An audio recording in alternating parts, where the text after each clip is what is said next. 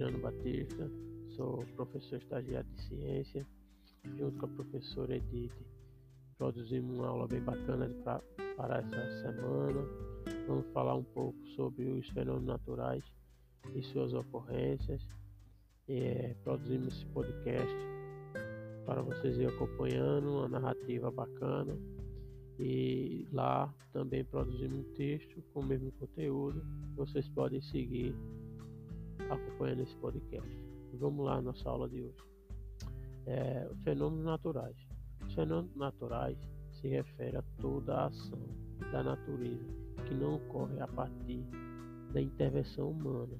Vale ressaltar que os fenômenos naturais podem ser uma simples chuva de verão ou até mesmo uma grande tempestade a grandeza desse fenômeno depende das condições naturais em questão.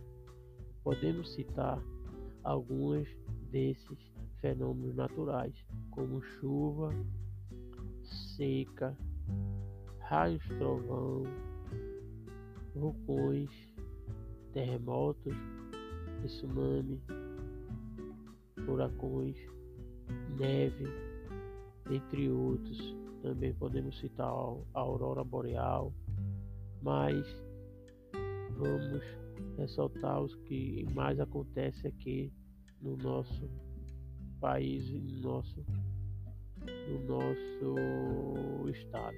Os fenômenos naturais é um acontecimento não artificial, ou seja, que ocorre sem intervenção humana.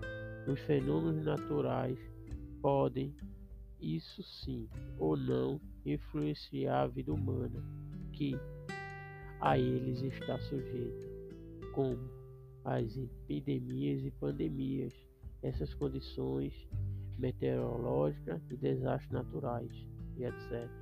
Vamos falar também um pouquinho sobre os desastres naturais. Os desastres naturais são acontecimentos violentos que está além do controle humano eles são causados pela força da natureza e podem provocar mortes, ferimentos, destruição de casa e outras propriedades. Há muitos tipos de desastres naturais. Dentro deles tem avalanches, secas, terremotos, enchentes, ciclone, tsunami, tornados, erupções vulcânicas e até incêndios florestais. Os cientistas tem um bom conhecimento sobre os fatores que provocam furacões, tornados enchentes, mas prever eventos como terremotos e erupções vulcânicas é muito mais difícil. É impossível prever a maioria desses desastres, desastres naturais, pois a força da natureza que os causa estão além do controle humano. Porém, é possível reduzir seus efeitos e as maneiras de fazer isso são preparar-se para os desastres naturais, evitá-los quando, quando possível, reduzir os impactos deles sobre as pessoas. Os principais desastres naturais brasileiros são inundações, alagamentos, seca, estiagem, granizo, vendavais, ciclone, geadas, incêndios florestais, tornado, muito movimento de massa e erosão linear, fluvial e fluvial. O deslizamento de terra é o desastre natural de maior ocorrência no Brasil. Vamos falar também um pouquinho sobre os terremotos. Os terremotos estão diretamente relacionados ao movimento de grandes placas no interior da Terra, chamada de placa tectônica. Em alguns casos, nem podemos ver este movimento e ruptura, porque acontece a muito, muitos quilômetros abaixo da superfície da Terra, onde nós encontramos, mas quando sua intensidade é muito grande, os terremotos podem arrasar cidades, países. Em Caruaru e outras cidades vizinhas, sempre ocorrem tremores de terra de pequena magnitude a Terra treme por causa da liberação de energia quando ocorre atrito entre essas placas. Essas energias irradiantes de todas as direções sob a formação de ondas sísmicas como ondulações em uma em uma lagoa. Vamos também falar a causa dos terremotos, os abalos sísmicos e tremores de terra geralmente ocorrem quando as rochas estão sob grande pressão vinda do interior do planeta. Essa pressão exerce uma força nas rochas, placas tectônicas e procura algumas maneiras de se exaurir. Os abalos sísmicos são fenômenos naturais e podemos ocorrer em qualquer área do planeta, mas com a maior frequência da intensidade nas áreas de contato das placas tectônicas. Essa pressão vinda do interior do planeta é um movimento tectônico, com vibrações sísmicas destrutivas, bastante comum nos limites da placa. Vamos falar um pouquinho sobre raios, trovões e relâmpagos. É, de uma forma bem simples, podemos dizer que o primeiro é o relâmpago, porque a velocidade da luz é mais rápida do que a velocidade do som.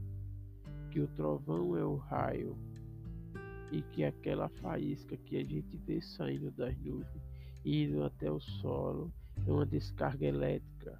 O relâmpago é um clarão, é um efeito visual e luminoso que des descarga elétrica produz. Os trovões também são chamados de trovoada, mas nada mais é do que o barulho a gente escuta.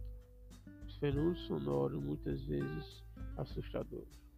Formações do raio.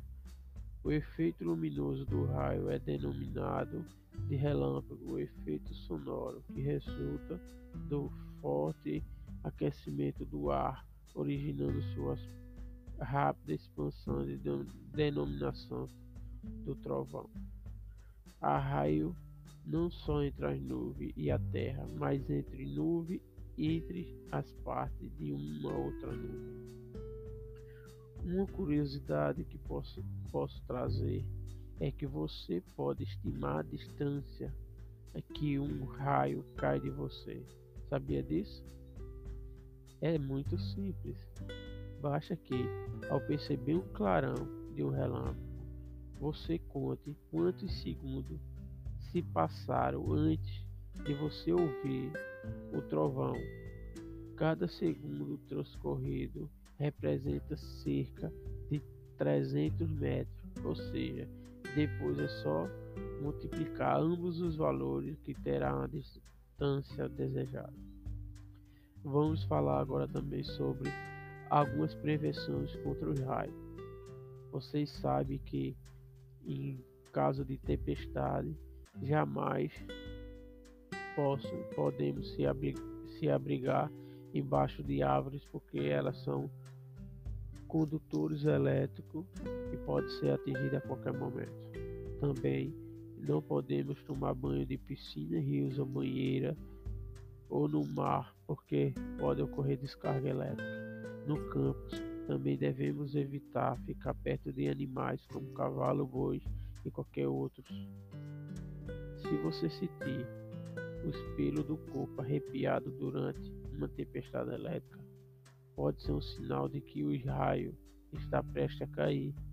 Próximo a você, agache, incline a cabeça para frente e abrace os joelhos.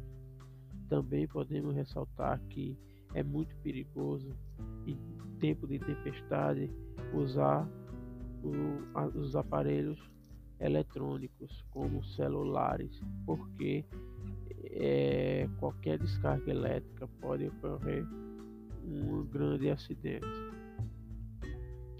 É, logo em seguida vocês vão ter um exercício com cinco questões. Peço que fique a critério se vocês quiserem copiar essas questões, mas só precisa copiar a resposta no caderno. Uma boa aula a todos e muito obrigado.